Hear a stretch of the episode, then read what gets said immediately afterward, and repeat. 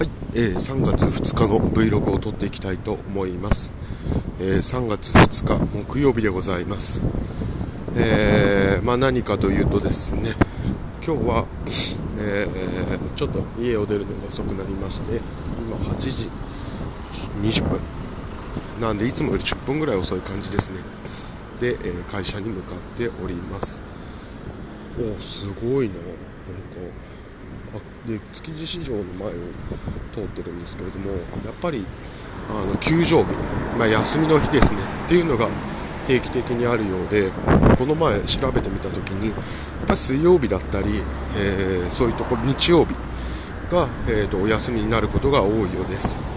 なんで昨日はですね、えー、人がほとんどいなかったんですけれども今日は、えー、とてもすごい人がいて出店みたいな、まあ、ラーメン屋だったりうどん屋だったりあともつ煮かな？のお店なんかは今見る限りだとすごく並んでいてやっぱりあので観光客の方もねあのやっぱり西洋の方も多いんですけれどもやっぱり東洋、えー、中国多分韓国あと東南アジアの人が多くてですねやっぱり日本というところにまああのなて言うんですかね僕たちがどこ行くってなった時にうーんヨーロッパ遠いよね、まあ、文化圏が近い、えー、アジアがいいよね。台湾上海香港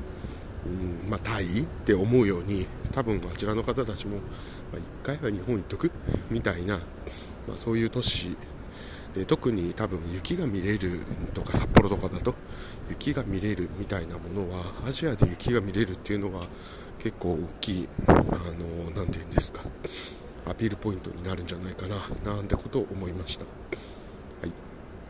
えーとあとなんだっけ。そうですね。でちょっと遅く来ておりますと。で今日朝見たのはあれかな出生率の話出生数もやっぱり昨日と一緒で。あの昨日の報道を受けて、えー、ニュースをやっていてその夕方のニュースみたいなものを見ておりました。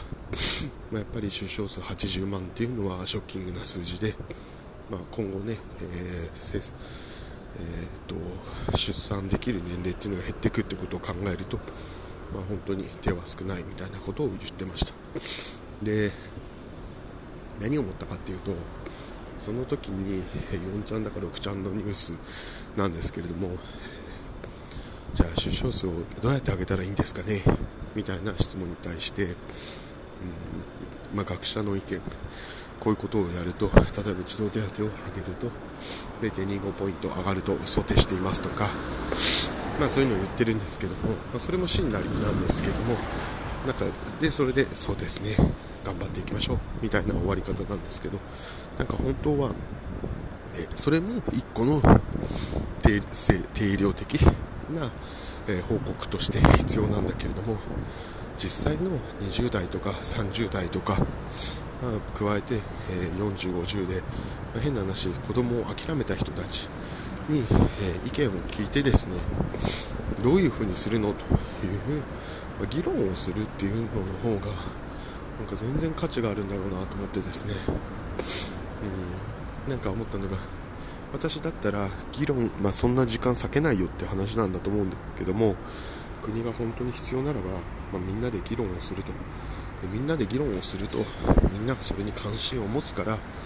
えそこから政治も逃げないしそれの結果っていうのをみんなも見ると。っ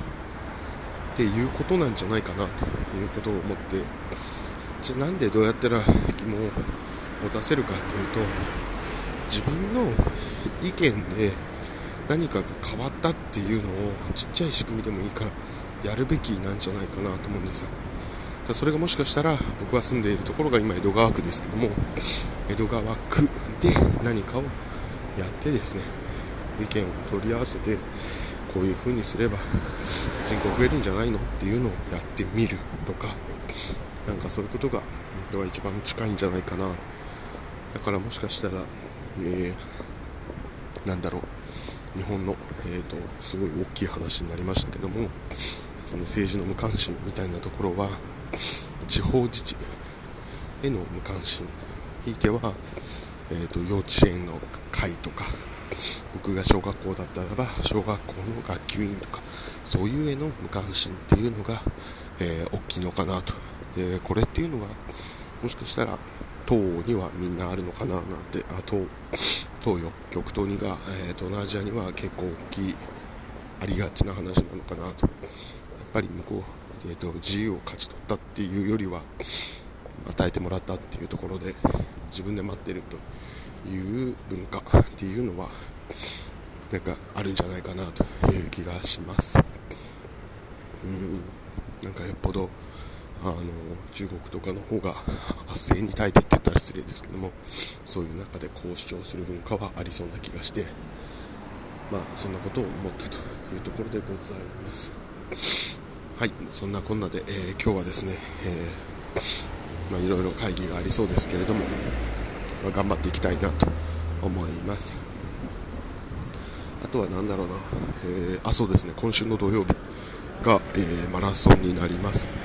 なんで今週の土曜日はマラソンは一生懸命頑張ってやっていきたいと思っております。ではまた。